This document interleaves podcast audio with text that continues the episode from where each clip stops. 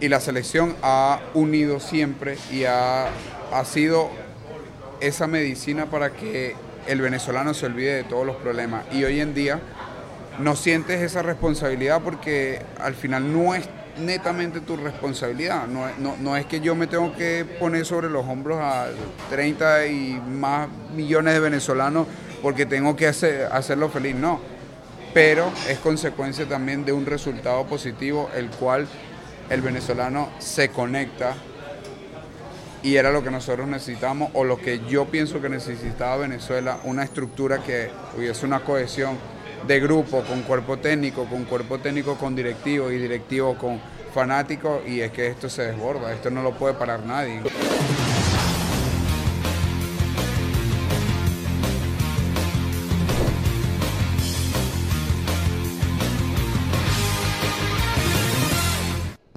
¿Cómo están? Bienvenidos a un nuevo episodio de Día de Juego. Hernán Rodríguez, Antonia Bellas y hoy con nosotros Alexander González, aunque se nos hace extraño presentarlo y Alexander ya nos chalequeará en el episodio por eso, porque ya lo tuvimos aquí en Día de Juego, es un déjà vu. Pero como les hemos contado en otros videos, tuvimos un problema técnico con la memoria. Ese episodio se perdió. Fue previo a la doble fecha de la selección venezolana contra Brasil y contra Chile. Y Alexander amablemente aceptó de nuevo la invitación, Hernán, para estar aquí con nosotros. De hecho, ya tenemos a, varias personas que están eh, ilustrando lo que está pasando. Está siendo como que, bueno, no solamente en las memorias, sino que estamos creando un distinto respaldo. Tenemos ahí alguien que está transcribiendo todo lo que dice Alexander. No nos va a volver a pasar, Alexander. ¿Cómo te sentiste el día en el que Anthony te dice se perdió el episodio? ¿Qué pensaste? Frustración. Frustración. ¿En serio? No, pero dile la verdad. me dijo, seguro Frustración de decir dos horas más de episodio nuevamente. Pero di la verdad. Después de todo lo que hemos me tiraste, me tiraste, me tiraste a mí. Sí. Eh, porque la primera vez me habías dicho tú que viniera y cuando me escribió nuestro amigo aquí, yo dije, Hernán es un se asustó, se un cagón. Y no me escribió porque le da pena, pero bueno, aquí estamos otra No, yo esperaba verte en alguna concentración del Caracas y decirte. Sí, bueno, de hecho en la última en, Acarigua terminamos confirmando todo, pero bueno, agradecido de que estés acá. Mira, probablemente cuando se publique el episodio, Dios quiera que todo salga bien la semana que viene, ya se habrá jugado el partido en San Cristóbal, aunque a día de hoy, bueno, está reciente es la victoria. ¿Cuál de los partidos? Bueno, no, el, anterior a la final, porque a la final se va a clasificar. Ah, en la última jornada de la fase final. Yo pensé que ibas a decir después de la final. No, no, no tan lejos. Ah, de hecho, si quieres te cambiamos el... Porque es amarillo, no pasa nada. No, no pasa nada. No, no pasa nada. Está bien. No hay problema. No pasa nada. Mira. Con tal que se escuche bien, se escucha bien. No, sí se escucha bien. No va a haber ningún problema. ¿Cómo estás con el Caracas? ¿Cómo has sentido este cierre de temporada? ¿Cómo te has sentido? ¿Fue difícil? ¿Hubo altibajos en esta fase final? Pero a día de hoy pareciera que las cosas están bastante encaminadas. Sí, mira, muy contento, muy contento de verdad porque hemos atravesado durante, durante el año algunos baches, eh, algunos jugadores importantes que eh, como compañeros necesitábamos, que el club lo necesita, que dieran un paso adelante y volvieran a su nivel óptimo para poder obtener estas victorias y al final, este, en esta recta final donde entiendo que nadie daba mucho por el, por el Caracas, por la juventud, por lo que pasó el año pasado, mira, estamos dentro del G4 que era nuestro objetivo principal y ya después de ahí intentar nuestro siguiente objetivo que es entrar entre los dos primeros y si hoy se acabase los partidos pues estuviésemos jugando la final. Sí, no, en ningún momento no llega a, a pasar que te vas saturando de decir empatamos, volvimos a empatar, esta vez jugamos mejor, eh, pero volvimos a empatar. No te saturas, no hay un momento en el que tú dices, oye, bueno, ¿y hasta cuándo? O sea, ¿cómo hacemos para soltar esto? Ya quiero dejar esto atrás. No, lo que pasa es que veníamos trabajando bien, era lo que le decía a mis compañeros, no tenemos que hacer nada diferente a lo que, a lo que venimos haciendo, soy fiel creyente del trabajo y se lo decía a ellos, mientras nosotros estemos trabajando fuertemente mientras nosotros estemos enfocados. Yo siempre lo dije desde el día, desde el día uno, incluso están en, en entrevistas que hice con, con las personas del Caracas en eventos donde, donde decía, yo me fui exitoso de esta institución y por lo menos por mí no voy a dejar de hacer algo diferente que poder irme exitoso y bueno, estamos estoy a un pasito personalmente de lograrlo junto a mis compañeros obviamente.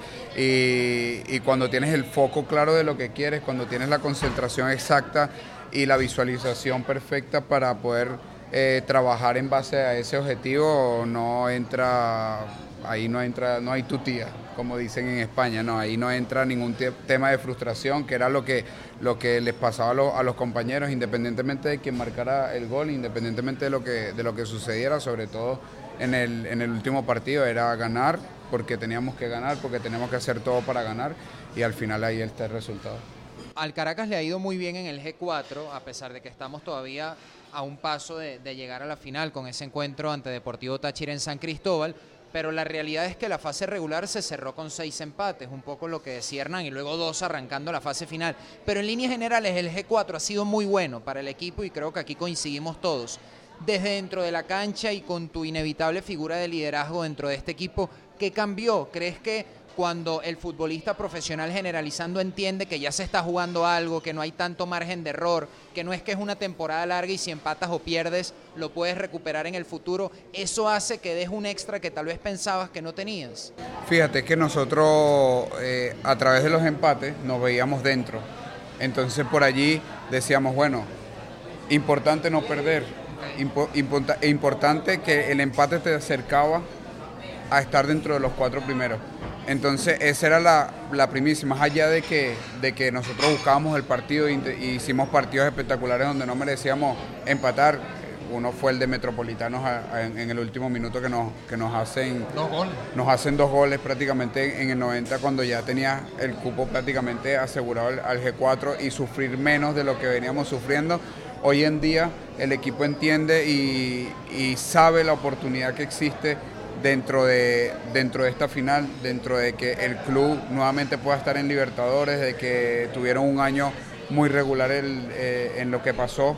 Este, hoy en día tenemos la oportunidad de poder lograrlo, de poder estar dentro de la Libertadores, de poder jugar una estrella, de poder hacer cosas importantes dentro de la institución y como te digo, trabajamos paso a paso durante todo el año y yo creo que hoy en día, a pesar de que el Táchira está allí por, porque debe estar allí, porque ha hecho las cosas bien.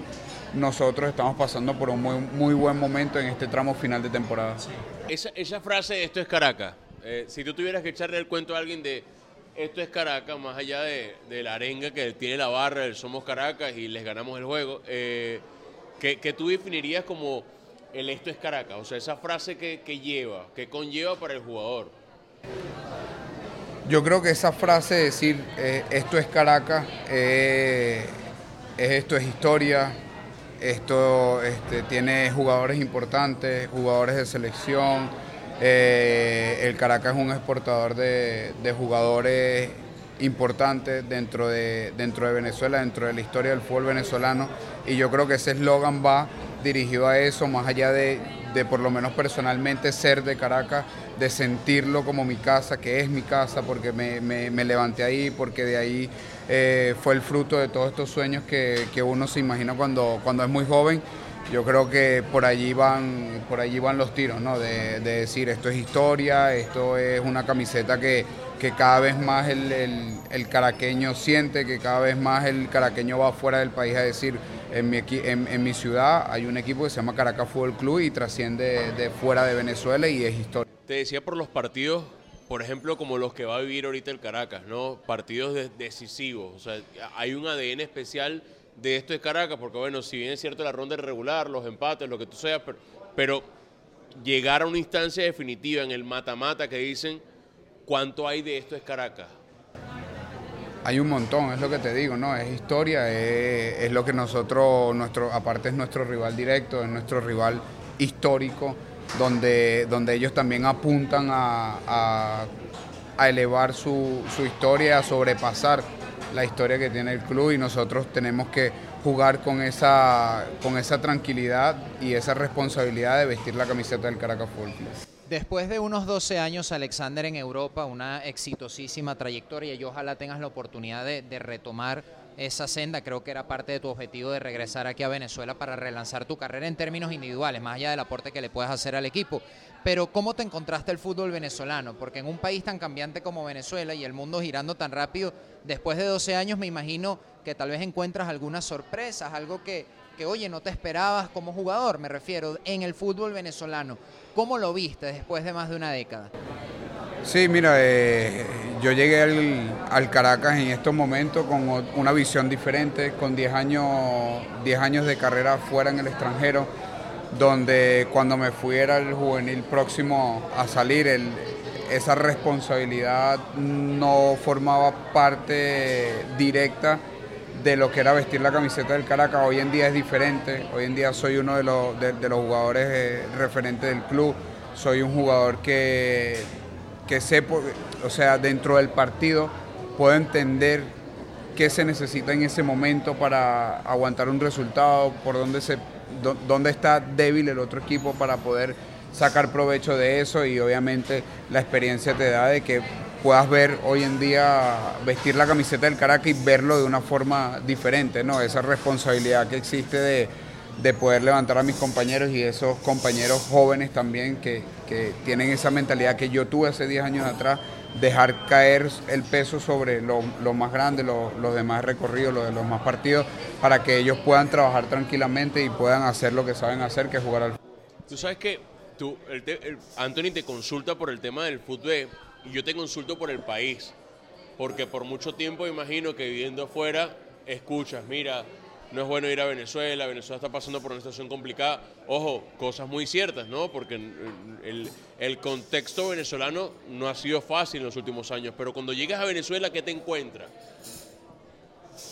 Yo venía todos los años, hablando, hablando ya en, términos de, país, ¿no? Yo, yo venía todos los años y si es verdad que llegó un año que dije no voy más, porque me, generaba más que alegría, un poco de tristeza de ver cómo estaba la situación, de ver, eh, este, sentía una energía muy negativa dentro, de, dentro del venezolano, el venezolano yéndose del país.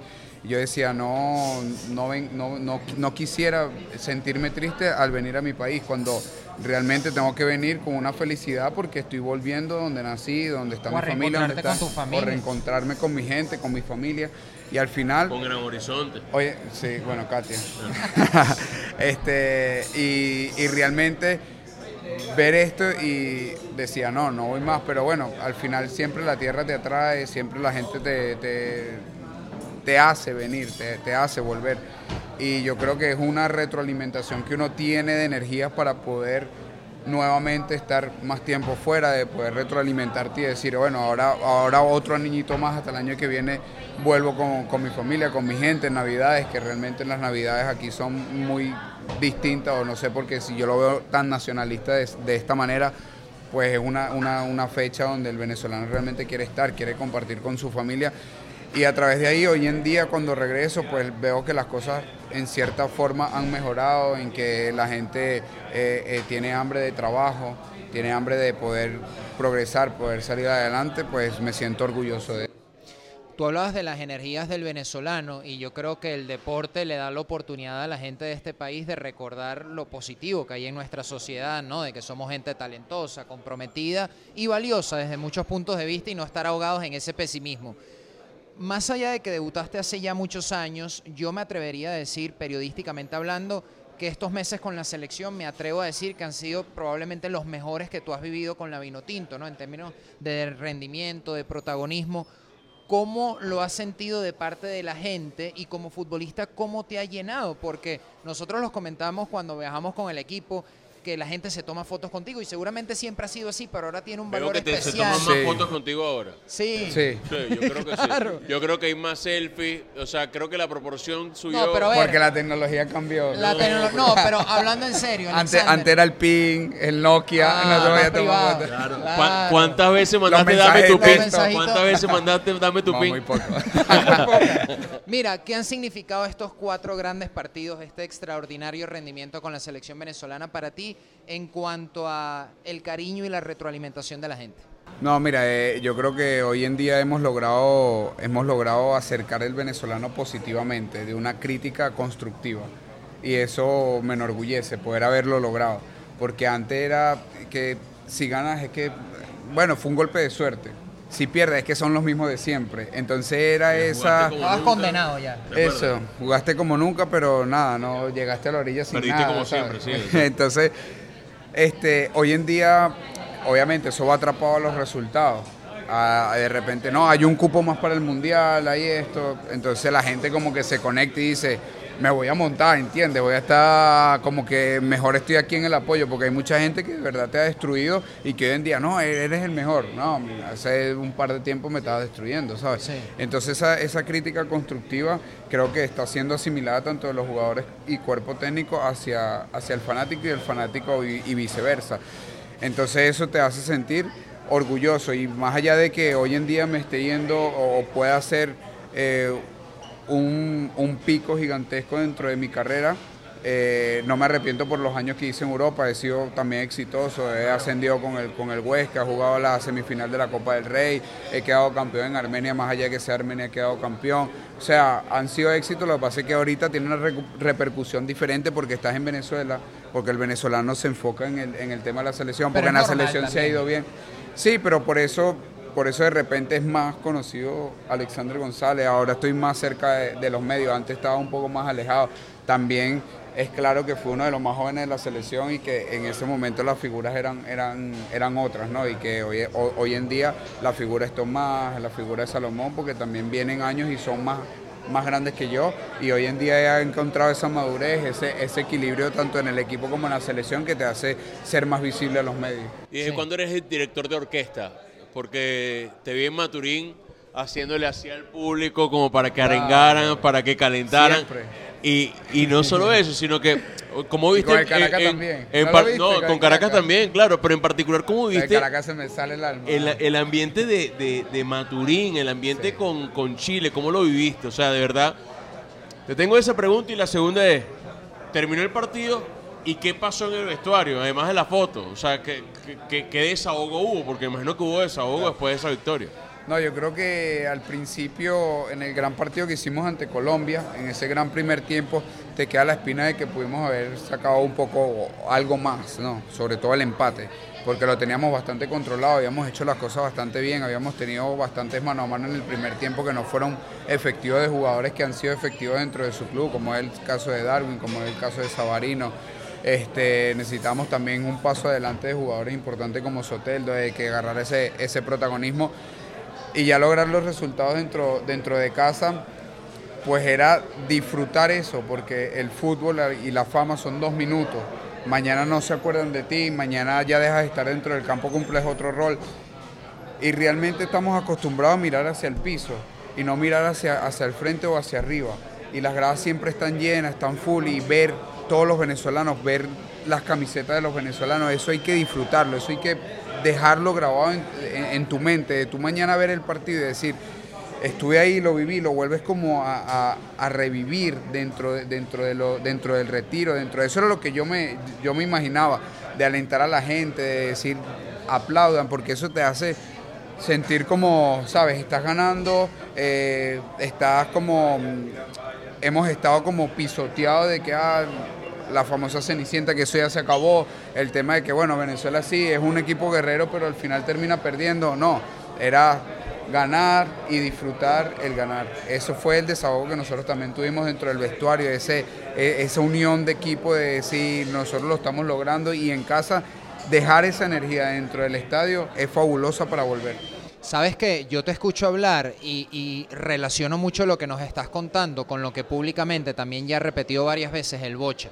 Cuando al Bocha Batista le preguntan cuál es el principal rival de Venezuela, y eso se hizo viral, él decía que ninguna selección, que era la propia selección venezolana, el principal rival de Venezuela, valga la, la redundancia. Él decía, tenemos que convencernos de que somos capaces de ganar. Lo que nos puedas contar, porque evidentemente algunas cosas son puertas adentro y eso se respeta.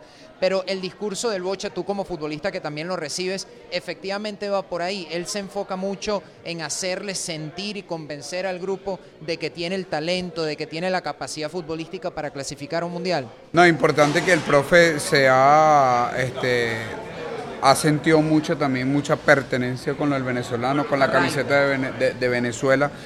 Y eso ha sido un plus importante, más allá del manejo del grupo, que sabe que, que, el grupo entiende la mm, más allá de, de económicamente que se pueda lograr, es estar dentro de la historia de un país, que eso es inigualable, eso no se compra, eso no se paga, eso no vas a una panadería y, lo, y, y tú dices quiero, y, y quiero escribirlo, no, va a estar escrito durante toda la historia y lo van a ver tus hijos, tus nietos, todo, y cada vez que se hable del primer mundial de un país donde se hable, va a estar tu nombre ahí y eso no tiene precio. Entonces, entender eso dentro del grupo y ese manejo que él le da y ese foco que él le da dentro de cada charla es súper importante porque el, el, equipo lo ha asimilado de una manera de una manera brutal para poder sacar estos resultados. Mira, siento que ya hablamos de esto en algún momento, pero sí, claro, sí, ya lo repetimos. Sí, ya estamos repetimos. repitiendo esta charla. Estamos tratando de no hacerte las mismas preguntas. Por favor. Este, este cuarto se borró el primero, el segundo y No, estamos no. en la ¿Tú te tercera. imaginas que este se borre? Ah, Nos tenemos que mudar un de país. espectáculo. No, bueno, Un tendríamos que espectáculo hacerlo en vivo. lo hacemos en Zoom.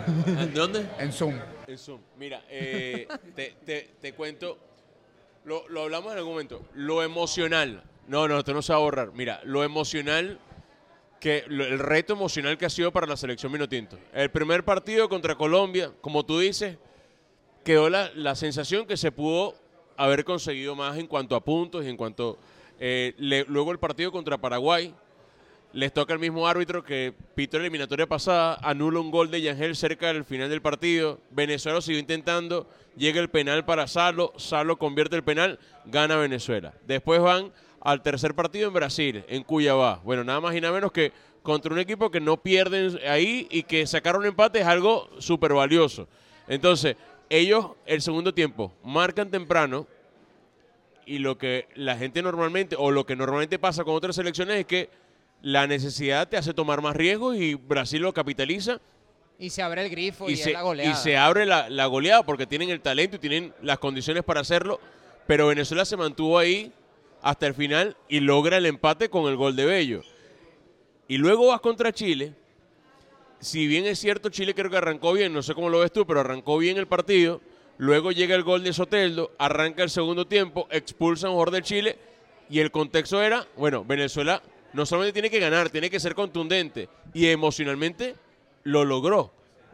Y, y- hemos tenido un montón de episodios en los que podemos decir, tuvimos un contexto súper favorable y no lo logramos. Entonces yo digo, desde lo emocional, ¿cómo ha sido? ¿Qué tan retador ha sido para ustedes eso? Es que el, equipo y el venezolano tiene claro que esto es una oportunidad valiosa, que esta oportunidad nosotros no la vamos a escapar por nada del mundo. Y vuelvo a lo mismo dentro del club. Dentro del club, empate, empate, empate, pero cuando tú tienes claro de que nuestro objetivo es llegar a la final, de ese foco no te saca nadie. Y esa es la fortaleza mental que nosotros hemos tenido dentro de la selección, de decir, este es nuestro momento, esta es nuestra oportunidad y lo vamos a dar hasta el 95 y más.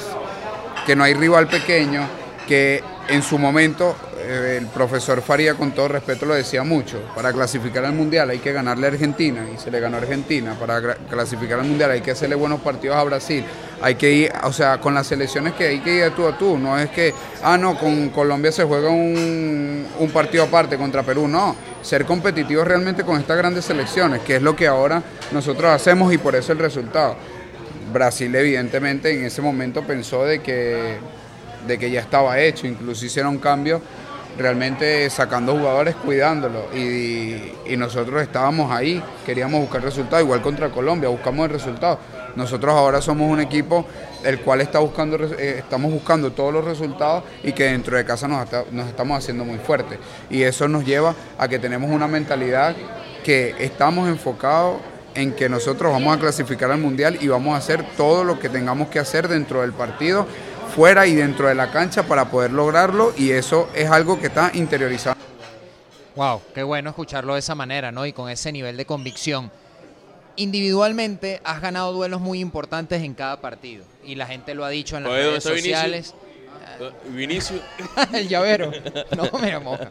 Ey, Bueno, yo ya lo hemos dicho en otros episodios. Cuando vayamos al mundial, pues vamos a hablarlo en positivo. Vamos seremos ser insoportables con los memes. vamos a ser insoportables. Vamos a tener memes para dos años. La gente no nos Mayor va a productor de memes del mundo. No, el Elon. Musk va, va a vetar a los venezolanos en Sí, Twitter. sí. Mira, como decíamos, contra Colombia, Lucho Díaz. Luego contra Paraguay, Sosa, que también es un gran jugador el de Talleres. Luego vas a Brasil, Vinicio. Viene Chile, Ben Brereton, físicamente imponente, o Alexis Sánchez, todos anulados. Pero profundizando un poco más en lo futbolístico y lógicamente sin restarte el mérito de eso, ¿cuán importantes son las ayudas del volante que juegue con ese sector para que de repente tú como lateral no te veas expuesto en el 2 contra 1, que en el repliegue tu compañero te ayude. Hemos visto ahí a Sabarino, al propio Darwin Machija, a Samuel Sosa jugando a perfil a Córdoba en algún momento. a Córdoba también contra Paraguay. En ese funcionamiento colectivo, tú como lateral, ¿cuánto necesitas de tu compañero delante de ti para que inevitablemente tú también brilles en ese análisis? No, yo pienso que es consecuencia de, de un trabajo importante dentro de, dentro, dentro de la cancha, dentro de los entrenamientos, de las directrices que da el, entrenador, que dice estar cerca de estos jugadores importantes y la experiencia te da porque todos los que han nombrado son mucho menor que yo. No hay casi, eh, excepto Darwin, que ha jugado un, poco por banda, pero no es un tipo que te defiende. Pero yo poder ordenarlos a ellos de manera de yo poder estar mucho más cerca de estos jugadores y poder hacer el 2 contra 1, que ellos jueguen hacia atrás, era importantísimo. Estar siempre cerca, estar en, el, en, esa pelota que vuela y yo poder estar a un metro de distancia para poder contrarrestarlo, intentar entregarle la raya, que es mi, mi mejor aliado porque... Lo encajonas. Porque lo encajono, porque, porque sé que ella me va a ayudar a la hora de, de, de sacar una pelota no se va a ir por ningún lado o tirarlo hacia el medio cuando, cuando viene un volante 5 y que ese se choque con ese volante 5 y yo pueda replegarme en la línea de atrás. Todas esas cosas son importantísimas para, para, poder, eh, para poder no brillar, porque al final brilla Venezuela, independientemente que uno u otro jugador lo haga lo haga mejor, pero mi duelo, mi duelo individual con ellos es consecuencia de un, trabajo grupal que hace, eh, hace el equipo. Sí. ¿Tú cómo lo ves como defensor durante muchos años hemos visto que de repente el instinto del futbolista en la Vinotinto es replegarse, acercarse a su arco para defenderse. Que no está mal, pero ahora más bien la seña es vamos a adelantar un poco más las líneas, vamos a mantenernos más compactos.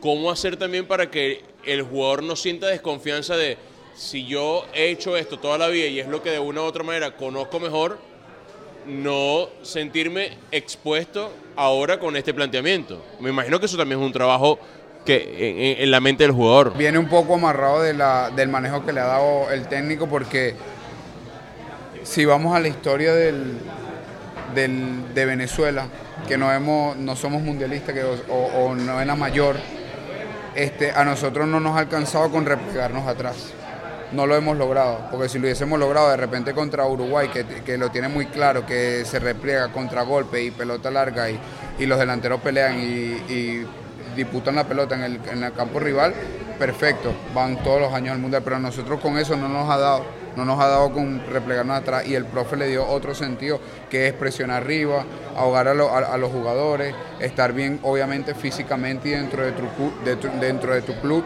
para, eh, para poder que el trabajo salga de la mejor manera.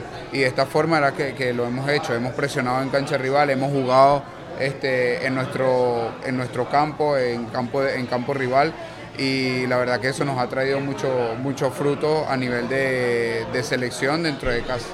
En términos de afrontar los partidos, y ya los decías tú, para la selección venezolana todos los rivales son idénticos, hay que tratar de jugar de tú a tú, pero inevitablemente con la fecha FIFA que está a la vuelta de la esquina, hablar un poquito de los rivales, ¿no? Que has podido ver o evaluar de Ecuador, que va a ser el rival en el Monumental de Maturín, luego ir a Lima, a Perú, que Perú no está en buen momento, pero las eliminatorias sudamericanas son complicadas y más de visitante. ¿Qué podemos esperar de estos rivales? Ecuador es un rival difícil también, probablemente de los más complicados que haya tenido por ahora Venezuela de local, aunque el historial es favorable, no favorable, pero ha tenido buenos resultados, la vino tinto. ¿Qué has podido evaluar de los rivales? Imagínate, evaluar de los rivales con todo lo que me ha tocado marcar es, complicado ahora que se viene, ¿no? Como dicen mis compañeros, te ha tocado, te ha tocado la más fea del partido. Y hoy en día creo que todas las selecciones tienen jugadores importantes, hoy ya es mucho más táctico, conozco algunos jugadores eh, de Ecuador como es el lateral izquierdo que es Estupiñán que jugó en, en España en varios clubes, creo que está ahora en el Villarreal, le perdí un poco la pista y siempre los bandas van a ser jugadores desequilibrantes, el cual nosotros tenemos que ir convencido de que nosotros vamos a lograr eh, esos tres puntos dentro de casa, que nosotros ahora cada vez estamos más fuertes de casa, pero más allá de evaluar el, rival, que sí se evalúa, estamos convencidos del trabajo que nosotros estamos haciendo, es un repelente que va contra todas las selecciones. ¿Te, ha tocado ver algún otro partido de la eliminatoria, eh, más allá de, la información que le da el cuerpo técnico, pero has logrado ver otros juegos de la eliminatoria? No, la verdad tengo que ser honesto, no he visto ningún partido de, eliminatoria, ni siquiera los nuestros, porque he estado muy enfocado en el tema de, los compromisos con el club, de regresar, regresar y tienes ah, después de cuatro o tres días tienes un partido importante, el cuidar, el descansar, el dormir, el tema familiar también con, mis hijos, pues lo abarco bastante, bastante bien el cual no me ha permitido ver incluso los partidos que, yo he hecho, que todos dicen, oh, qué, gran partido has hecho, me encantaría verlo, pero ya será cuando esté de vacaciones o cuando me retire, que muchos dicen que cuando te retiras es cuando asimilas todo lo que has logrado dentro de tu carrera. Claro. Eh, eso que pasó en Brasil, creo que fue, sí, fue en Brasil, cuando vieron todos en la cena el gol de Bello. Sí. ¿Cómo, fue ese desahogo también? O sea, ¿cómo, fue, ¿cómo fue ese momento en el que, mira, venimos de empatarle a Brasil, ahora vamos a jugar en casa, estamos cenando.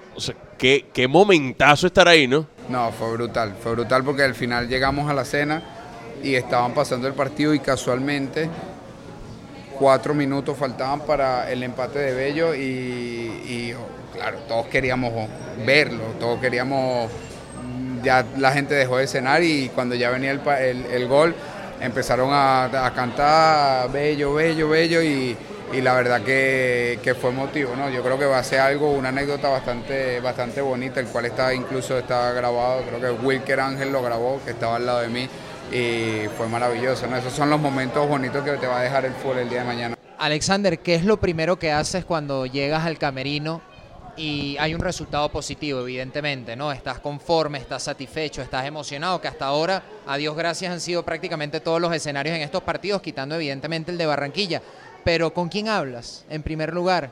¿A quién te nace llamar o escribirle? ¿O qué haces cuando llegas al camerino y de repente lees el teléfono o no ves el teléfono en ese momento? Yo voy al vestuario y, disfruto el momento, disfruto la hora, el ver a mis compañeros con esa alegría, el, entender que, que, claro, Venezuela y, mi familia están felices, están contentos, que hay prácticamente una rumba, que, que el venezolano está súper acostumbrado a la rumba aquí en Venezuela pero yo no, yo vivo el momento, la hora, el ver, el visualizar todo, igual es lo que te digo, el estadio, de ver el estadio, ver la gente, ver todos vestidos de vino tinto, lo disfruto al máximo porque son momentos que no van a, que probablemente no van a volver con esa intensidad, probablemente no sabemos si, si históricamente vamos a golear un Brasil el día de mañana, sino que eso es algo histórico que hay que asimilarlo, que hay que vivirlo, porque por lo menos yo no sé si con mi edad me pueda volver a tocar, ojalá y me vuelva a tocar, pero la primera vez siempre es la primera vez, eso como cuando tienes una novia, ¿no? Que la primera vez es la primera vez. Totalmente, estamos en internet, no pasa nada, esto es YouTube. Pero eh, la primera, yo creo que todo va de menos a más, o sea, hablar del momento deportivo de Venezuela, el momento también de la relación con los fanáticos, yo creo que eh, si bien es cierto el partido contra Paraguay fue emocionante en Maturín, mucho más el de, el de Chile, cuando salen a la cancha, ven el estadio lleno y llega ese trapo que dice, mano, tengo fe, que te acuerdas que lo habíamos hablado unos días antes, ¿cómo lo ven ustedes? O sea... Increíble, increíble, es, sentir esa satisfacción de que lo, que lo estás logrando, de que vas por buen camino, de que la gente está súper enganchada, que ahora... Yo lo decía y se lo decía a mis compañeros, le digo, en el primer partido no hay mucha gente, cuando nosotros empecemos a sacar resultados, hermano, esto se va a desbordar no va a haber espacio para gente, no va a haber entrada, se van a, se van a acabar en menos de nada. La primera fecha de eliminatoria en casa, creo que las entradas no fue si 30 mil personas o menos, 20 mil, no sé en el estadio, cuando esperaban que... Y hoy todo el mundo vive la selección, hoy todo el mundo quiere ir a, ver el partido, hoy todo el mundo quiere vivir eso, más allá del resultado, quiere vivir, vivir el estadio lleno, vivir la gente llena de alegría, de satisfacción, se paraliza todo el país. Los venezolanos que están afuera eh, se trasnochan, o sea, es una energía que era la que nosotros yo creo que necesitábamos, más allá de todo el trabajo. Viene Perú, imagínate esa cantidad de venezolanos allá. En Lima, sí, probablemente ustedes, eh, me adelanto un poquito a los acontecimientos, aunque yo lo han vivido en otros torneos y en otros partidos con, con la migración que ha habido van a recibir, ojalá, mucho cariño y un baño de masas, incluso fuera de Venezuela. Y estoy seguro que si luego volvemos a conversar, tal vez no en el podcast, nos vamos a acordar de esta pequeña parte de la charla porque va a ser impresionante para ustedes. Lo que decías de los venezolanos fuera del país, retomando esto que te acabo de decir, en el grupo se siente esa responsabilidad de reconectar a la gente, porque con el Caracas, por ejemplo, pasa mucho. La gente está fuera y, sin entrar en detalles añora inevitablemente a Venezuela y trata de mantenerse conectado a ella de cualquier manera. Y el deporte es una vía muy sencilla y además muy emocional, muy bonita. Con el Caracas pasa. Yo ni me imagino con la selección. Ustedes sin entrar en detalle, repito, pero son conscientes del momento histórico y por ende lo que significa que la selección unifique al país, que la selección lo cohesione y le dé un elemento en el cual soñar. La selección es maravillosa. Yo creo que en, todo el tiempo que yo he estado eh, ha, sido, ha sido la Vinotinto. Esos 90, 95 minutos del tiempo del venezolano donde se olvida de absolutamente todos los problemas, incluso en pandemia, en todas las cosas que nosotros hemos, hemos atravesado como, como país, que muchos lo llaman situación país, yo creo que es un proceso de transición, un proceso de que, que pasa a todos los países, sobre todo los de Sudamérica, por, por la mala organización o por, la, por las riquezas abundantes que tiene cada, país dentro de, dentro de sus tierras. Y la selección ha unido siempre y ha, ha sido esa medicina para que el venezolano se olvide de todos los problemas. Y hoy en día no sientes esa responsabilidad porque al final no netamente tu responsabilidad. No, es que yo me tengo que poner sobre los hombros a 30 y más millones de venezolanos porque tengo que hacer, hacerlo feliz, no. Pero es consecuencia también de un resultado positivo, el cual el venezolano se conecta y era lo que nosotros necesitamos o lo que yo pienso que necesitaba Venezuela, una estructura que hubiese una cohesión de grupo, con cuerpo técnico, con cuerpo técnico con directivo y directivo con fanático y es que esto se desborda, esto no lo puede parar nadie. Ha marcado una absoluta diferencia Alexander que no haya neblina en lo extrafutbolístico, que no haya ruido que no incida dentro del camerino. Y vuelvo a lo mismo, todo el mundo de repente sabe lo que hablamos, pero no hace falta entrar en detalles, pero por lo que tú dices lo intuyo. Es una diferencia, me imagino, del cielo a la tierra. Totalmente, hemos, hemos empezado una eliminatoria donde un país viene en crecimiento, donde el venezolano ya entiende un poco más, el venezolano ya salió y volvió y sabe lo difícil que es estar afuera y se pone en tus zapatos más allá de que tengas un privilegio diferente que, jugar al fútbol y poder tener una situación económica diferente al resto. Eh, y empezar esta eliminatoria limpios, limpios de, de, cosas extrafutbolísticas, sino que vengas a la selección y te den el trato que, merece un jugador élite de, buenos hoteles, de buenos lugares, de, más allá de eso, de una concentración plena en tener que ir a jugar solamente el partido, concentrarte en jugar el partido, que lo demás externo esté fuera, esté realmente fuera del hotel, fuera de cada pensamiento del jugador.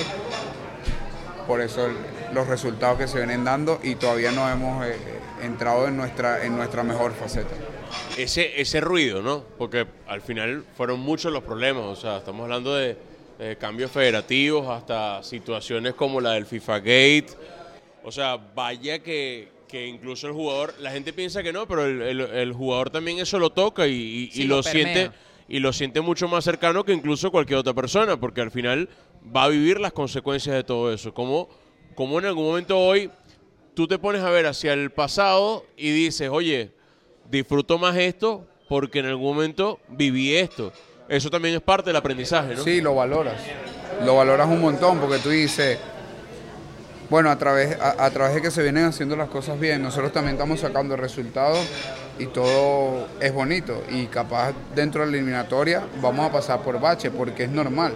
Porque este año absolutamente todos los jugadores de la convocatoria están pasando por un buen momento dentro de sus clubes y es donde hay que sacar el mayor provecho. El año que viene no se sabe, muchos cambian de clubes, eh, vienen de pronto lesiones que inesperadas, que tú no lo sabes, que puedan pasar en seis meses, en tres meses, en un año. Y que hoy en día lo asimilemos de esta manera y lo valores, lo valores de que empezamos bien, de que empezamos con el pie derecho y que queremos continuar y terminar con el objetivo claro que es clasificar el Mundial y estar dentro del Mundial y, viajar con Venezuela y estar en la historia de Venezuela. Es algo que nosotros no podemos dejar pasar, no podemos regalar los detalles que es lo que nos va a marcar la diferencia. Aquí acabas de mencionar algo que creo que en ese episodio que se borró también habíamos conversado. Menos mal se borró. Menos no vale, pero. No, no, tranquilo, que ya vamos a echar el cuento de. Salí, no, salí de Katia y lo roban en Suiza. Ya vamos a hablar de eso. Así es verdad. no te preocupes. Así pues, mira, hablabas algo del buen momento a nivel de clubes. Y en el episodio anterior, el borrado, tú mencionabas que en tu carrera has priorizado varias veces ir a un club o tener un buen momento en el club para que eso repercute en la selección y mantenerte disponible. Si en algún momento tenemos el privilegio de que algún futbolista joven vea este capítulo, este episodio, oye, yo quisiera que profundizaras en ese tema, a veces a nivel de clubes, en tu carrera profesional, cómo tomar buenas decisiones para mantenerte vigente, que tal vez no es la que más brilla entre las que tienes sobre la mesa, pero sí es la más inteligente. Sí, es complicado porque al final el jugador tiene que tener un acompañamiento de representativo, que es el que es aquel que, te, saca, que te guía, que te dice, tienes cuatro ofertas, esta económicamente es la mejor, pero deportivamente es la peor. Esta es la menos gustosa a nivel económico, pero es la que mejor te va a proyectar para que esto que tú dejas de percibir aquí lo percibas dentro de un año, dos años puedas estar en la selección y siempre lo hablábamos y lo dicen, lo decía históricamente los técnicos que hemos, que hemos tenido dentro de la selección. Para tener jugadores de élite, para que el venezolano pueda ser más valorado de, fuera de Venezuela, tienen que ir a, a sitios grandes, tienen que ir a clubes grandes. Y hoy en día se está dando de esa manera. Tenemos, más allá de Juan Arango, que sabemos quién es Juan Arango, hay otros jugadores que ya ya hicieron y están haciendo historia dentro de clubes grandes, el cual tienen un nombre, tienen un respeto, ya el venezolano no es el mismo, aunque sigue siendo un, una mano de obra relativamente económica porque tenemos a un gran jugador como es Oteldo, que puede costar 6 millones, pero que por ahí aparece que si fuera brasilero costarse, no sé, 100 millones. Entonces todavía eso tiene que tener un valor, pero se están cosechando cosas, el cual nosotros como selección vamos a aprovechar. Discúlpame que repregunte, Hernán, hablabas del precio de Soteldo y, yo he visto memes refiriéndose a eso, que si Soteldo tuviese un nombre inglés o brasileño costara mucho más. Y tal vez la pregunta lo reduce mucho, pero incluso es un lugar común en la opinión pública. Y como futbolista profesional aprovecho y te la hago a ti. ¿El pasaporte pesa? El pasaporte venezolano está dejando de pesar, pero algún momento pesó, cierra puertas, predispone sí, para que, que sea venezolano. Yo creo que te, que te resta oportunidades. ¿Por qué? Porque eh, Venezuela históricamente no ha clasificado un mundial, entonces era como que ahí no existe, no hay nada, ¿sabes? Ahí los goleadores sí son porque la liga es muy baja, porque las canchas no sirven porque en vez de un venezolano prefiero gastar más y agarramos un brasilero, hay, hay brasileros que cuestan más y están en segunda división, con uno que primera. Entonces eso al final no es que te pese el pasaporte, sino que el nivel de la liga no era el mismo nivel de otras ligas.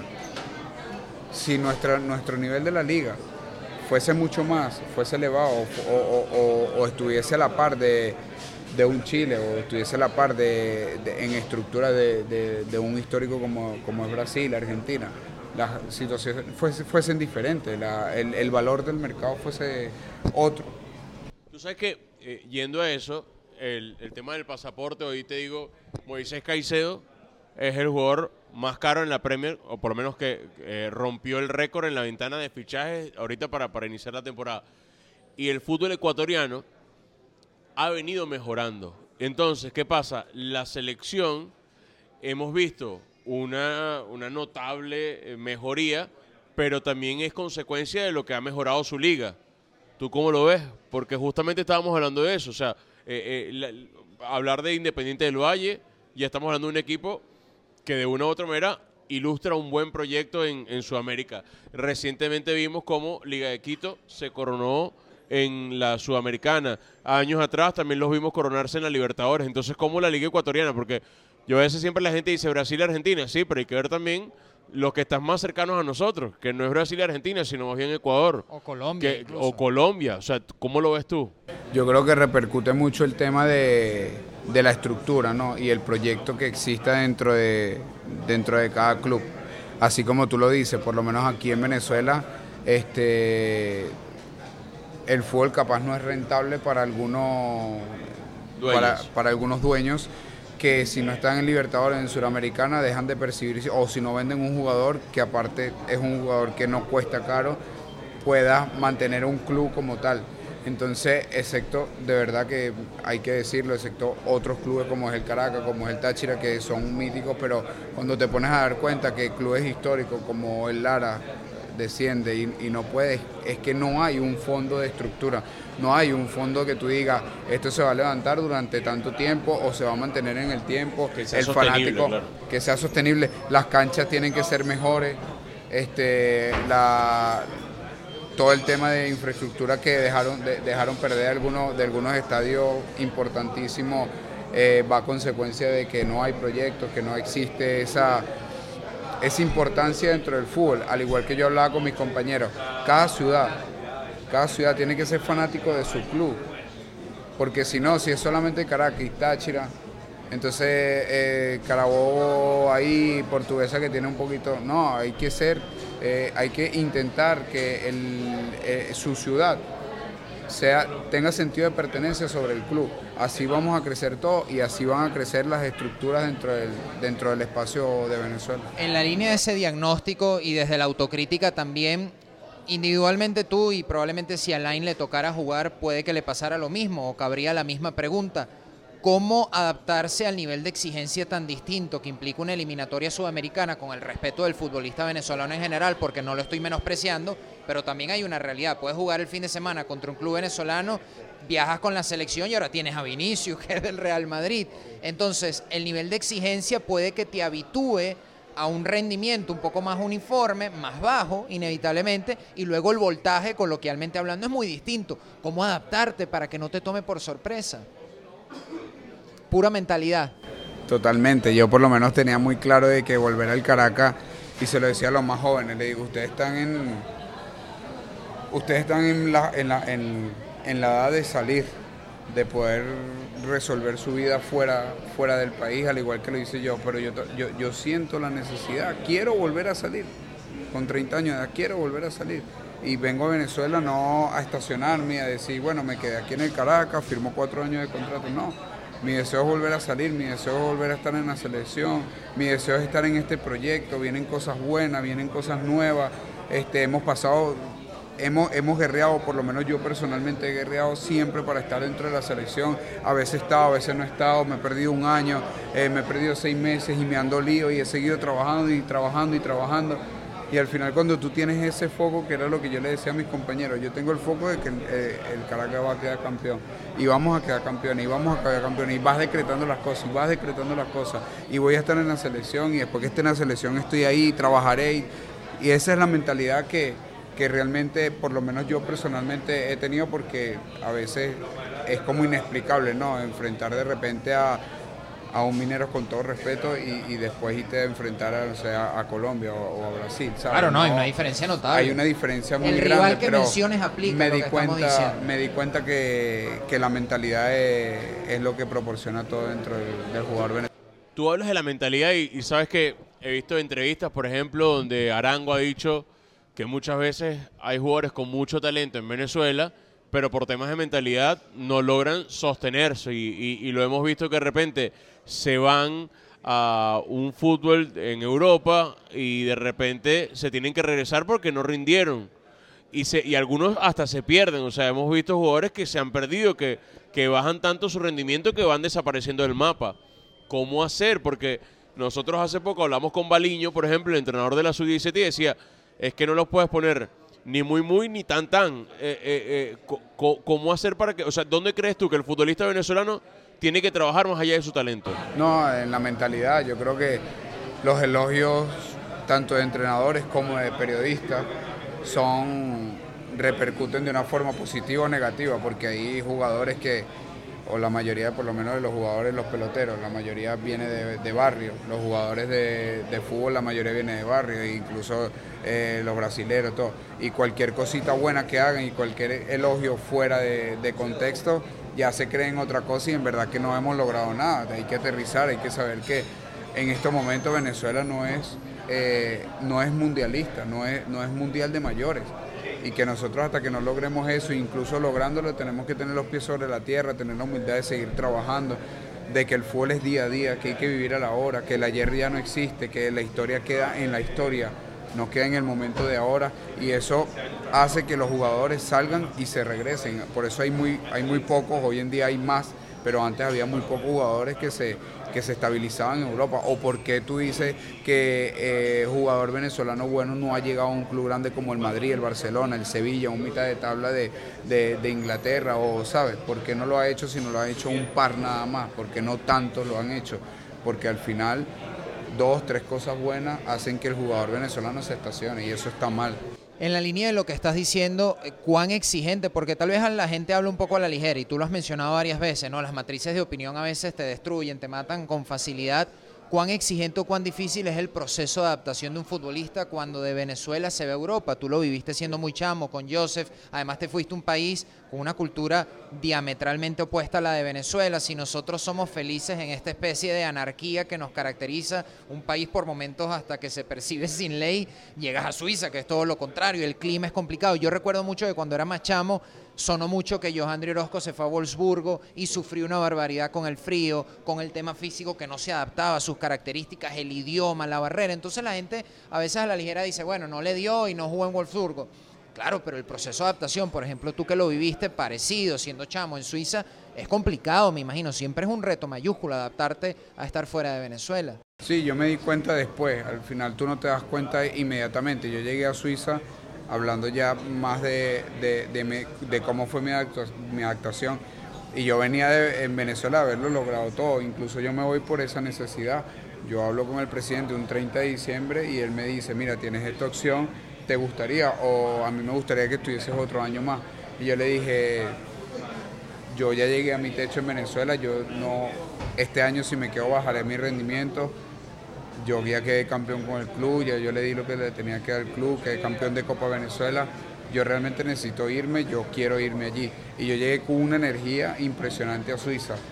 Y después, al tiempo, a los años, y te hablo de años porque fueron cuatro o cinco años, que después yo me di cuenta que sí tenía mucha energía, estaba escaso de oportunidades porque quería que me dieran la oportunidad de poder demostrar que yo venía bien de Venezuela, de que yo podía ganarme el puesto, de que yo podía salir, que, mis, que, eso no lo disfruté tanto porque mi idea era llegar a Suiza e irme, uno o dos años e irme, y ellos contaban con que iba a ser un año de adaptación.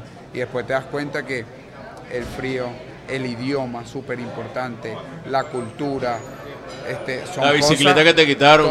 las dos bicicletas que me robaron. ¿Cómo te robaron una bicicleta en Suiza? Eso es para chalequearte, ¿viste? Ah. Eso, ¿Cómo te van a robar en Suiza, Alexander? ¿Quién? O sea, ¿quién robaría en Suiza? Esa también es verdad. ¿Quién robaría en Suiza? No, pero eso es muy venezolano. O sea, la culpa se le echa a uno. Y en verdad la culpa la tiene la ladrón. es que los mitos y leyendas dicen que seguramente fue un venezolano. No, que pero, no pero además me imagino el chaleco en tu familia. ¿Cómo te van a quitar una bicicleta en Suiza? Tú eres de Katia. ¿Ah? No, muy mal. ¿Cómo fue? Yo cumplí años normalmente. ¿Ya pusiste la denuncia? No, puse la denuncia, pero nunca apareció. Este, yo siempre cumplo años en una parte fría, en una parte fría, no, en una parte donde siempre hay temas de selección, que son 13 de septiembre. O jugamos, o jugamos 12 o jugabas 11. Entonces viajaba y casi siempre me tocaba cumpleaños, o siempre me tocó cumpleaños aterrizando en Suiza, solo, o en el avión entonces, eso, eso o sea, no pagaste un taxi, sino que agarraste una bicicleta, no. pichirre, ¿vale? El, cuando llego a Suiza, yo me compro mi bicicleta. Yo digo, me voy a comprar la bicicleta, me lo voy a regalar de cumpleaños, porque no tenía nadie, no tengo a nadie. Este, y me compro mi bicicleta. Entiendo que las bicicletas ya no se amarran, en verdad no se amarran, se dejan a la intemperie, se dejan debajo del edificio y, ¿sabes? Al, otro día, vas, agarras tu bicicleta, tu bicicleta y no pasa nada. ¿Qué pasa? Que cuando en la temporada de frío hay mucha gente que no es que se roba la bicicleta, sino que se trasnocha y para poder llegar a la parada de tren agarran una bicicleta y después la dejan tirada. Tú la reportas y después la policía la, la agarra. Ah, fíjate. ¿Qué sucede? Que yo vivía en una parte donde tenía frontera con Alemania, con, sí, con Alemania, y según decían que esas bicicletas las agarraban y se las pasaban para Alemania y ya la bicicleta aparecía que no estaba, porque la bicicleta tiene serial y todo. Y en las temporadas de frío las tiraban, o sea, se iban en la bicicleta y, las tiraban al río. Y la bicicleta se iba y como había mucho frío, nadie se metía. Pero cuando venía la temporada de calor, venían los policías, eh, los, guardacostas de... sí, las autoridades. Sí, las autoridades de, de los ríos y se metían y sacaban todas las bicicletas y ahí empezaban a reportarlas. Entonces yo tenía que esperar al año siguiente que, que, a, que a veces aparecía la bicicleta. Pero nunca apareció. Nunca apareció y me robaron una segunda en España. No, y te robaron unos zapatos. También lo supe, que cuando estabas en Elche te robaron unos zapatos. En Elche. Mira, ¿cuál ha sido el club? Ya, vamos a échale, quedó Hernán. ¿Cuál ha sido el club, independientemente de los objetivos deportivos, en el que más has disfrutado, que donde Pero bueno, más gusto te eh, todo es material, es que me quedé pensando un poco la cosa. No vale, no pasa todo nada. es material. ¿Darías más bicicletas por vivir lo que estás viviendo ahorita o no, con la selección? Es verdad. Da igual. No me compré más bicicleta, pero bueno. Quédate traumado. Era una señal Ahorita lo vemos, lo vemos ahorita en, diciembre los próceres con la bicicleta nueva. está buena, sí, está buena. Lo hace aquí. Mira, ¿cuál ha sido el club en donde más a gusto te has sentido? Lógicamente Caracas no, no vale como respuesta, pero en Europa. En Europa, ¿dónde te sentiste bien? En Europa la pasé, en todos los clubes donde, donde estuve, verdad la, la, pasé muy bien. Tengo muy buenos recuerdos de Suiza porque, porque a mí me acogió una pareja de señores mayores. Yo era, yo era, eran mis vecinos y, y, fueron prácticamente lo que me obligó a mí a hablar alemán o aprender alemán para poder comunicarme bien con ellos. Ahí la pasé brutal. Eh, lo que viví en el Huesca el último año fue impresionante. Vivimos una salvación del equipo, luego una, un playoff y luego un ascenso. Ahí también fue maravilloso, es lo que te digo. O sea, siempre me sentí a gusto y he dejado en todos los lugares, he dejado buenas buenas relaciones donde yo puedo ir nuevamente y, y, poder compartir con esa persona. Dices que dejas buenas relaciones y antes hablábamos del pasaporte. ¿Sientes que representas el gentilicio o estás en el deber de enaltecerlo cuando llegas a un lugar y no se ha escuchado mucho de los venezolanos o no se han sido mucho tomados en cuenta desde lo futbolístico. ¿Sientes que tú puedes abrir puertas a futuro aunque ahora no lo sepas? Sí, 100%, me siento demasiado orgulloso, soy muy nacionalista, llegan, ah, no, yo venezolano, claro, sí, sí, ah, los venezolanos, y tenemos muy buena referencia afuera porque el venezolano no se estaciona fuera del país. El venezolano siempre ha sido trabajador, pase lo que pase. Le dan coquito y para adelante, le dan coquito y para adelante.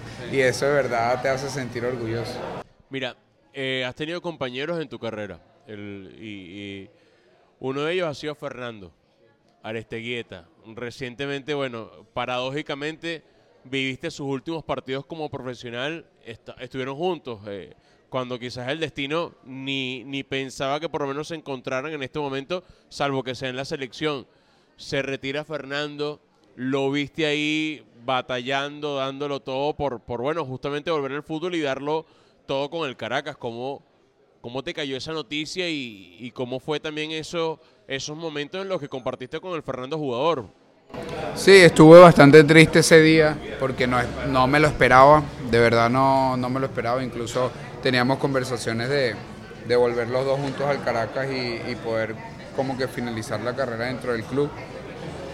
Es de mi edad, obviamente que, que ha pasado por muchos problemas físicos, lesiones y, yo pensé que realmente esto se iba a recuperar porque siempre se recuperó de todas las lesiones que tuvo, pero bueno, al final eh, escribí un mensaje diciendo que bueno, que, estaba bastante triste por, porque no podíamos seguir compartiendo dentro de, dentro de un terreno de juego como jugadores. Y, y, me dejó tranquilo, es que él lo tiene muy interiorizado, que lo tiene muy claro, siempre fue un tipo que tuvo claro desde pequeño qué era lo que quería y cómo lo quería y él tiene muy claro que le gusta el tema de, ser entrenador. ¿Te y lo imaginas ya como entrenador? Si tuvieras que decir, vamos, vamos con Alexander González a describir justamente cómo, cómo es la idea de, Fernando Aristegueta como entrenador. No ¿Cómo puedo. te lo imaginas? No, de verdad, no me lo...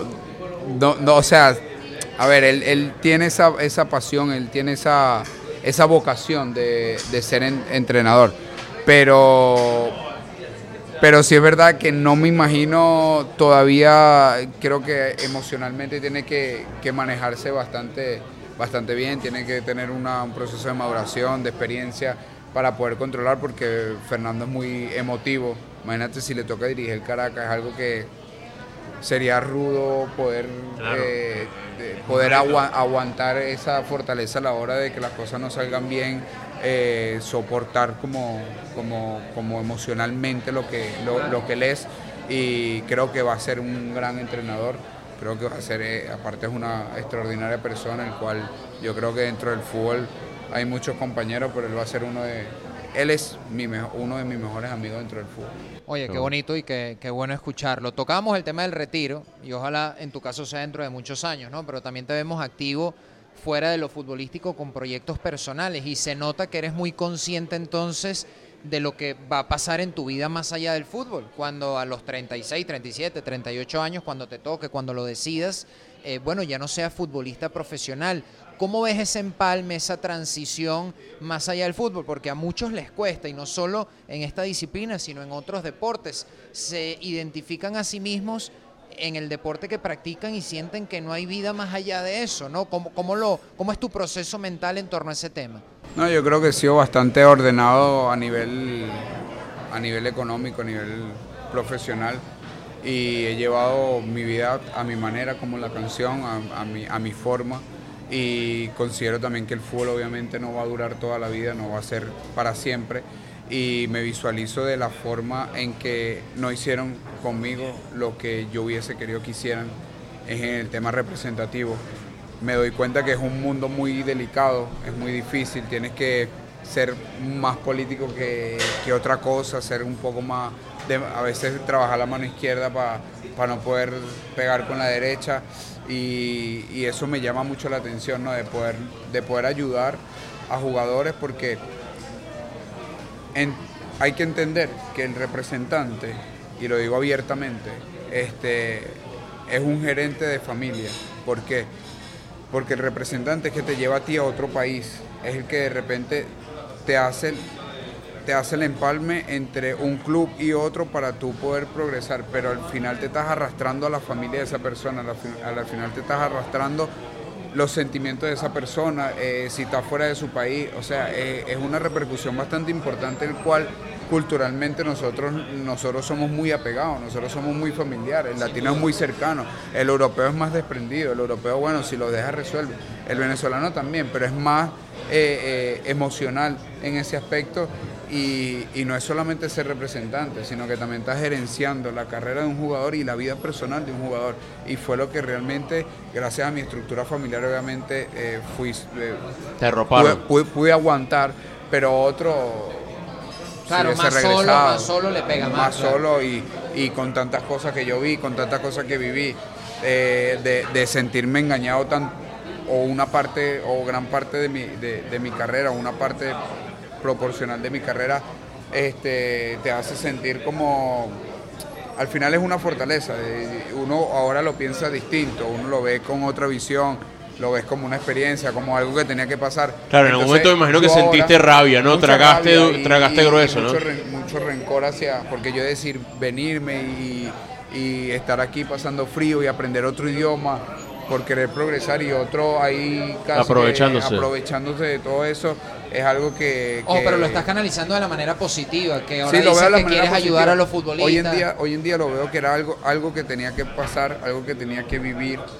Todo lo que he vivido es lo que tengo que vivir para yo poder prepararme si quiero hacer eso. Claro, pero digo, no te quedaste como encunetado en el rencor que mencionas o que desciernan esa rabia, sino que lo canalizas y eso en psicología tiene explicaciones para justamente que no se repita lo mismo si está en tus manos que no se repita. Fíjate que no nos hablas de ser entrenador, como hablamos de Fernando, no, me estás hablando del mundo de la representación, ayudar a los chamos jóvenes para que, bueno, no cometan las mismas ingenuidades, los mismos errores que cometiste tú. Y a mí me parece la manera correcta de procesar, tal vez no el trauma, un trauma es una palabra fuerte, pero los sinsabores que nos da la vida. Totalmente, y no, y aparte a mí también me tocó negociar, aunque parezca, parece algo, sí, parece una cosa loca, pero a mí me tocó negociar tres de mis contratos en Europa y ahí me di cuenta que era algo que me apasionaba, que era algo que me gustaba Tú mismo negociando. Yo mismo negociando, yo mismo decir, bueno, mira, yo vengo aquí por esta razón, eh, necesito esto y esto y esto, el club no, no te puedo dar esto y esto y esto. entonces, estar así mm, fue algo que me, que me gustó, el, trabajar la presión de decir, porque hay clubes que Pero te decían... gente? ¿O hoy en día sí, no, no, hoy en día tengo agente, no me puedo manejar solo. Claro, es imposible hacer las dos cosas. Sí, pero me, me, tocó, ¿sabes? Poder encontrar esa estabilidad. sí, no, encontrar esa estabilidad, ese, esa agencia que te diera ese respaldo, ¿sabes? De decir, mira, las cosas son claras, están así, esto, esto es lo que se maneja de esta forma, ¿sabes? Sentir esa, ese respaldo es, importante. ¿Cómo son esas negociaciones? El club tiene una postura para acercarse normalmente, tiene las ganas de llegar a un acuerdo o tal vez sientes que algunos, sin tener que mencionar nombres, si tuviste una experiencia así, son cerrados y tratan de manipular de que, bueno, yo soy el que te da la oportunidad y si no voy a ver dónde la consigues. ¿Cómo es ese mundo? no A mí me da curiosidad porque pocas veces se escuchan estas cosas de parte de un futbolista. No, va dependiendo siempre del rendimiento. Al final haces una temporada extraordinaria, el club te quiere sí o sí y, va a negociar de la manera que... Eh, de que tú estés a gusto y ellos tampoco sobrepasarse el presupuesto para, poder estar, pero, pero si te quieren, ahora si eres una segunda, una tercera opción, te dice, mira, esto es lo que hay y si te gusta bien y si no, no hay manera de, no hay negociación, ¿entiendes? Entonces eso sucedió mucho después de la pandemia, que los clubes se quedaron cortos de presupuesto y te dicen, sí, eres muy bueno, es extraordinario, pero esto es lo que hay y si lo quieres bien y si no, buscamos a otro que nos cumpla el trabajo y, se adapte a, a esas situaciones, pero pero al final si lo haces bien y, el club realmente te quiere y es su primera opción, va a hacer todo lo posible por cerrar. Mira, tú eres la estructura familiar y eres una persona familiar. Yo creo que eres uno de esos jugadores que es normal verlo con sus padres y cuando estás con tus hijos, bueno, siento que estás volando, o sea, siento que ahí es cuando estás flotando por encima del, del, universo. Es así, o sea, como, como, qué tan ¿Qué valoración le das tú a la familia más allá de, o sea, qué, qué, tratas de compartir con tu familia? No, mira, yo, yo siento que es el patrimonio más importante con el que te puedas ir, ¿no? Más allá de lo económico, más allá de todo, las vivencias que tú puedes tener con tu gente, eso es lo que te vas a guardar el resto de tu vida, es lo que a ti te va a llenar profundamente, es, lo que te es el que te va a hacer sentir por qué estoy aquí, por qué razón lo estoy haciendo, por qué razón me paro todos los días en la mañana a, trabajar, por quién y por qué, para qué. O sea, yo, yo, yo donde más, yo donde más mi trabajo eh, económicamente, donde yo más pongo el dinero son en viaje y en comida, porque las conversaciones son únicas porque los viajes son experiencias maravillosas que quedan para el resto de la vida. Ahora, los materiales, apuesto que no te acuerdas ni siquiera los primeros zapatos que te pusiste en tu vida, o, si te pones unos Nike, si te pones una chemie, o sea, eso al final te llena de momentos, pero lo otro te llena como para el resto de tu vida y eso lo valoro muchísimo, fue como fui criado y es, es de la forma en como estoy criando a mis hijos. Profundizando en eso, ahora que mencionas a tus chamos, ¿cómo y cuánto te cambió la vida cuando tuviste a tu primer hijo, como futbolista y como persona? ¿Qué clic hizo en ti? ¿Qué cambiaste radicalmente de la noche a la mañana, entendiendo ya no solo lo emocional del, momento, sino la responsabilidad que empezabas a tener, supongo yo, ¿no? Sí, es una responsabilidad maravillosa. Yo, digo, es, una, es la mejor responsabilidad del mundo. Tener hijos, saber que, que ellos dependen de lo que tú hagas y la seguridad que ellos van a sentir eh, a través de lo que tú le transmitas a, a ello era increíble. Incluso pasé por momentos difíciles dentro de la carrera donde yo decía, si la tengo que dejar, la dejo, ¿sabes? O sea, no, no me importaba. Yo me pongo a trabajar otra cosa, pero mientras pueda llevar... Sí. porque pasó a ser mi prioridad número uno. Y yo decía, bueno, mira, si yo mañana me quedo sin contrato, no pasa nada, ¿entiendes? Pero con, con tal de llevar a mis hijos al colegio, con tal de jugar con ellos, que ellos estén felices. Ellos al final no saben quién es Alexander González como tal. Ellos al final saben que yo soy su papá, saben mi nombre y no saben lo que, lo que de repente yo soy como, como jugador. Pero como persona lo van a saber todo y eso es lo que yo más valoro. lo otro me da igual y si hablarán de mí y si quedaré en la historia, eso ya es algo personal. Pero que tus hijos te digan el día de mañana que, lo diste todo, como ve como uno lo entrega con ellos, la, receptividad y, la, lo emocional, como tú los tratas, yo creo que no tiene discusión. Cuando compartes con tu chamo, ¿has sentido que despiertan el niño que está dentro de ti? O sea, ¿y cuántas veces tú dices, berro, vale, ¿qué estoy haciendo? Es vivirlo nuevamente, ¿sabes?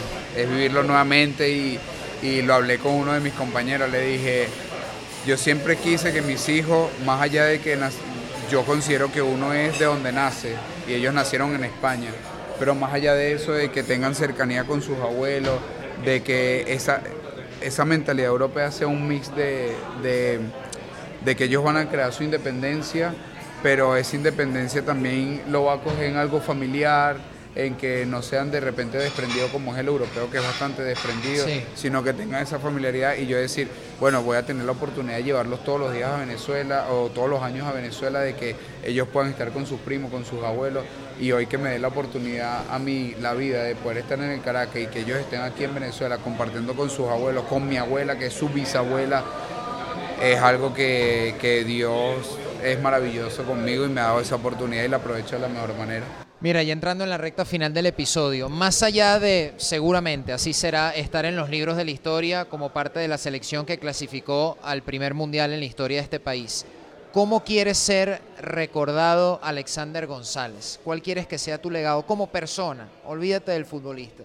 El día de mañana, dentro de muchos años, cuando ya no estés en este plano, ¿cómo quisieras ser recordado? ¿Cuál quieres que sea tu herencia, tu no, igual que como la gente lo reconoce, ¿no? Un chamo sencillo, humilde, que, puedo estar hoy con los niños y mañana puedo darle una charla a un, colegio, que esa persona humana que, conoce a la gente, con eso es lo que yo quiero que me recuerden, más allá de lo, de lo futbolístico, que diga, bueno, fue buen jugador, era rápido, desequilibrante, jugaba dos, tres posiciones, eso yo creo que, que parte un segundo plano, el resto queda siempre la persona y es lo que la gente yo creo que va a recordar. Mira, yo te voy a lanzar como un mix. El jugador que más te ha sorprendido que haya sido tu compañero por su calidad, el gol o el momento tuyo que tú consideras que ha sido el más importante de tu carrera y que no lo olvidas. Bueno, ve, respondiendo esas dos y después yo... Yo, André Orozco y el primer gol como profesional. ¿Cuál de, de yo, André Orozco, tú sientes que ha sido el... Increíble. Sí.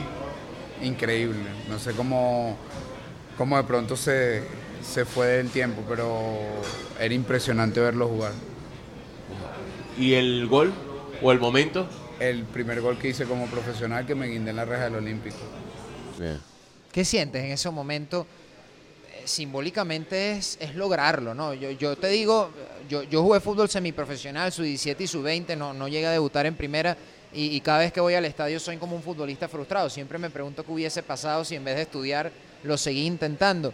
Y, y tú dices eso yo, estaba investigando, tienes dos goles con la selección y, fácilmente pudieses decir, bueno, uno, uno de los goles con la selección es lo que yo recuerdo. Y no, me estás hablando del primer gol como profesional contra, con el Caracas y de repente fue en un partido de un torneo normal que no es para ganar un campeonato y es lo que más recuerda. ¿Tú, ¿Tú, te acuerdas de ese día, más allá del gol? Sí, claro, claro que lo recuerdo. Recuerdo que, que era el momento que todos queremos vivir, ¿no? Poder debutar con un gol o poder hacer un gol como profesional. Y, yo venía jugando extremo dentro del Caracas y venía de marcar muchos goles. También en mi carrera jugué de delantero como, como todo. Y después de lateral decía, ¿por qué no?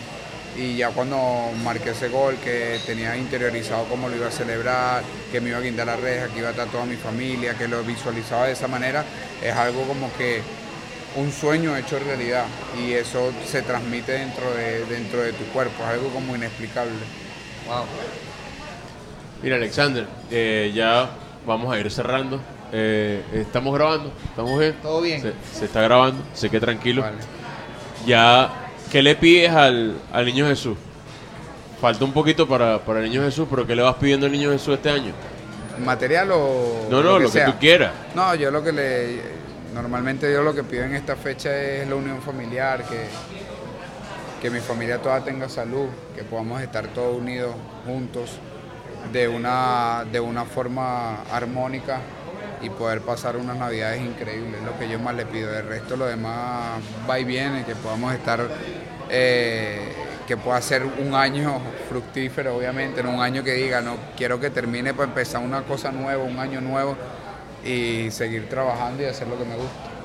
Alexander, gracias por estar aquí con nosotros, por aceptar la invitación y hasta por la paciencia. Yo sé, nos pudiste haber chalequeado más de lo que lo hiciste. Sí, pero bueno. Con el no episodio borrado. Estabas pero tranquilito hoy. gracias Yo por creo que es la hora. que va a haber un tercer episodio porque este no está siendo grabado. ¿Te imaginas? ¿Te imaginas ¿Te que no se esté grabando y el equipo por pena no te esté diciendo nada y cuando te vaya no diga, no muchacho, volvió a pasar. No, mentira, este sí se está grabando y, y va a salir antes del partido contra la selección de Ecuador. Mira, Las arepitas por- van, ¿no? ¿Ah? Las arepitas hoy van. Claro que van, Claro hermano, que- Que se borre otra vez entonces. Que se borre y me vuelvan a invitar. Pero ¿qué, qué te comiste la otra vez aquí en Gran ah, Horizonte? Una una cachapa, se una cachapa. cachapa. Cachapa, Hoy pero hoy, hoy vas por Yo arepita. creo que hoy sí, de verdad. ¿Estaba buena la cachapa? Perdónenme en el alma, en el corazón, pero quiero una arepa. ¿Quieres una arepa? Sí. ¿Qué- qué te- pero ¿cómo te gustan las arepas? Eh, O sea, bueno, ¿cuál es la pues arepa que- favorita, la combinación? No, normal- o sea, tengo rato que no pruebo arepa frita. Arepa frita, ¿ok? Arepa frita con quesito así, mantequilla, qué rico. Y, Pero y- ahorita vi una que me provocó muchísimo, una arepita asada con, con como con carne, con asado y tomate así con sal. Divino. Esa es la llanera, ¿no? Mira, Yo creo. Me encanta. eh, eh, eh, ¿cómo haces el tema de las concentraciones? Porque en el episodio anterior habías echado el cuento de, de suelta, suéltale mi muchacho loco. Así había comenzado el episodio anterior. Sí. Eh, ¿Tú eres el, eh, que, tú eres el no, DJ? no, no grabaron eso. No, no grabamos. No, No, el video sí quedó, pero no tenía sentido ponerlo solo sin el Ah, episodio. Bueno, pero mira, pero tú eres el DJ en la concentración. reactivar. ¿Lo podemos reactivar? Escucha, tú pones la música, marca No, la no, pauta. no, no ¿Quién pone la música? Porque yo la pone Saúl. La pone Saúl. Saúl. No, pero es que va a poner pura salsa, No, va a poner pura salsa, yo pongo merengue, Claro. eh, salsa antigua y esta Y Saúl, no está reggaetón de los de no ahora. está preparado No, para no está preparado para un Ildemar. No están preparados. Mira, Mira, echa el cuento, pues, suéltale mi muchacho loco. ¿Qué pasó? Eh, que la gente que quiere entender. lo de Ade Oguns. Bueno, Claro. no, yo, yo, yo grabé, estaba el problema, claro. La gente no sabe que aún habla bien español. Sí, la gente perfecto. sigue creyendo Sí, que él él se ¿Ya habla no bien habla- español? Claro, vale. sí, Nosotros nos cansamos de hacer encuentros Pero eso es maravilloso, yo lo entiendo porque yo jugué fuera, ¿entiendes? Porque yo hablaba alemán y yo me hacía loco y entendía todo. Eh, eh, claro, a es lo un último privilegio. yo hablaba alemán y ya entendía todo y decía, ¿qué está diciendo? ¿Qué está diciendo? Para ver si me están diciendo la verdad. Así es Ade. Ade es igual. Ade dice, ah, ¿qué está diciendo? ¿Qué está diciendo? No, no, no. Le entiende, le entiende. ver si entiende estás todo. hablando feo y crees que él no Sí, entiende. Sí, él entiende todo. Imagínate tú. Este, no, lo de Muchacho Loco fue que en ese momento eh, estaba el problema de la femenino con el tema de la seleccionadora, Pamela. Sí. Y estaba sonando una canción que eh, yo puse en, o sea, yo, yo sí me llevo a veces mi corneta en la habitación y estábamos juntos y estaba lo de, la canción decía como que Pamela, Pamela, Pamela y yo empecé a bailar y empecé tal y Oguns me graba. Entonces yo agarré y como que coloqué eso en las redes sociales y alguien lo extrajo de mis redes sociales y le puso lo de mi muchacho loco, lanzas de tu paso. y Yo no lo conocía. Y No quedó- conocías el tren de, de No, mi muchacho loco no y la gente conocí. bailando. Exacto, Pero no recuerdo que nos contaste que menos mal porque te dio como temor de que la gente lo Que lo malinterpretara. malinterpretara por el problema que estaba pasando con la, con la selección. Pero mira, tuvo buena. Entonces ahora me quedé mi muchacho loco. Se muchacho loco. ¿Quién pone la música en la selección? Eso también en me la selección, curiosidad. Sí, la ponen los más chamos. O sea, Los más. Soteldo, la pone José Martínez. Y ahí ningún veterano manda y, e impone Pero la es que, autoridad. nah, que salsa, merengue, esos muchachos ya no están preparados No. para esa conversación. Bueno, está bien. Miren, nos vamos. Gracias a Gran Horizonte, como siempre, por recibirnos. Ya escucharon a Alexander. Se va a comer su arepita. Antes se comió una cachapa. Como prueba de que sí había venido, pero el episodio se borró. Este no se va a borrar, lo digo. Nos van a ver en YouTube con el episodio de Alexander González. Mira, Gracias por estar a tu aquí. mamá, a tu papá, que siempre te han venido a acompañar. Hoy no vino tu Y a tu mamá. tío Hermes, que es pana mío. Hoy vino tu, Ah, tu, tu papá, pero bueno, para el cuarto y quinto episodio, porque bueno, vamos a hacer una temporada de Alexander Claro, González aquí en me el van a volver a Juego. voy a traer a mi abuela. A mi todo el que tú parece, quieras. Te van a recibir aquí a en Gran tío. Horizonte. Eh, te iba- hubiese Vaya traído a tu chamo y lo hubiésemos entrevistado. Mañana hay clase. Ah, verdad. Mira, mi novia, estamos tan comprometidos. Mi novia me dijo, necesitas que vayas porque ella sabía que tú ibas a traer los chamos. Me dijo, yo cuido a los chamos de Alexander mientras está en la entrevista. Ojo, me pusiste en un problema. Sí, porque ya me empiezan a lanzar claro. puntas, ¿oíste? Menos mal no los traje porque Claro, entonces- quería ser propedéutico aquí. Claro, entonces Claro. vienen los, No, vienen no los niños y no hay- muestra. Sí, no hay presupuesto todavía, ¿viste? No, no debuté en primera. Miren, gracias a todos por eh, estar con nosotros en Día de Juego. Recuerden suscribirse al canal, seguirnos en Instagram, arroba el Día de Juego. Ya pasamos los mil seguidores, estamos muy contentos, humildemente, gracias por eso. Le dan like al video, se suscriben, le dan a la campanita y y comparten el contenido, en este caso con Alexander González, lateral derecho de la selección venezolana y también del Caracas. Nos vamos. Se guardó. Se guardó, gracias a Dios. Chao, esto es día de juego.